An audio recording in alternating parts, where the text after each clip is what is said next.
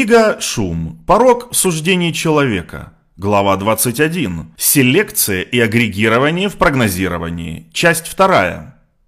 Улучшение прогнозов. Исследование также предлагает предложения по снижению шума и предвзятости.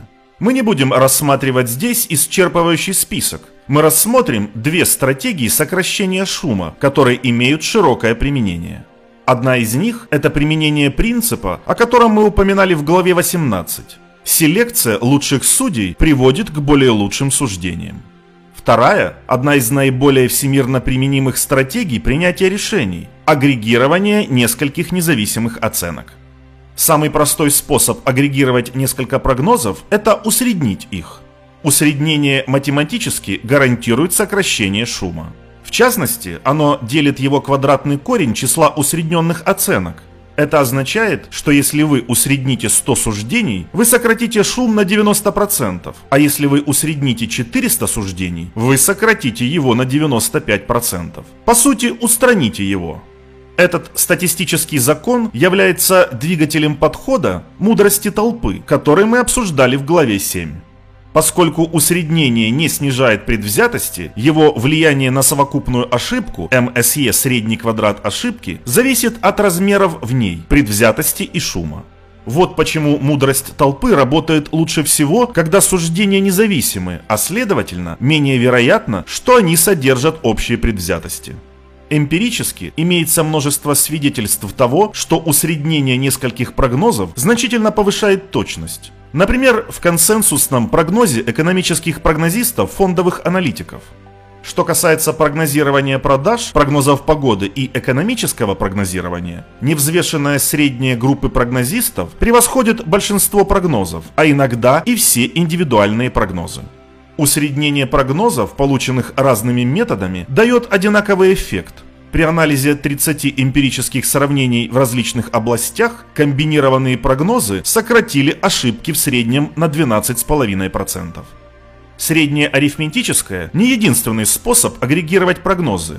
Стратегия выбора толпы, которая выбирает лучших судей в соответствии с точностью их недавних суждений и усредняет суждение небольшого числа судей, например, пяти, может быть столь же эффективной, как и средняя арифметическая.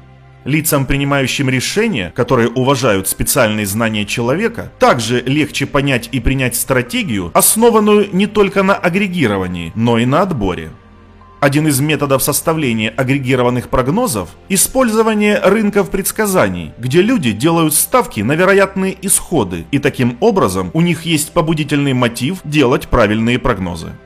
В большинстве случаев было обнаружено, что рынки предсказаний работают очень хорошо в том смысле, что если рыночная цена прогнозирования предполагает, что события произойдут с вероятностью 70%, они происходят примерно в 70% случаев. Многие компании в различных отраслях используют рынки прогнозирования для агрегирования различных мнений.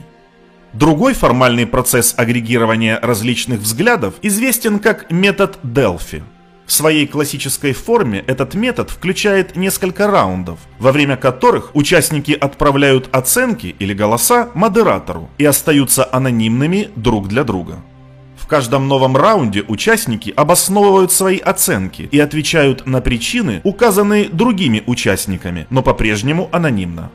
Процесс побуждает оценки сходиться в одной точке, а иногда это делается принудительно, требуя, чтобы новые суждения попадали в определенный диапазон распределения оценок предыдущего раунда. Метод извлекает пользу как от агрегации, так и из социального обучения. Метод Delphi хорошо зарекомендовал себя во многих ситуациях, но его может быть сложно реализовать. Более простая версия, мини-Delphi, может быть развернута в действии за одно собрание. Метод также называется Estimate Talk Estimate – оценка обсуждения оценка. Требует, чтобы участники сначала сделали оценки и держали их при себе, затем объясняли и обосновывали их и, наконец, делали новую оценку в ответ на оценки и объяснения других. Консенсусное суждение – это среднее значение индивидуальных оценок, полученных во втором раунде.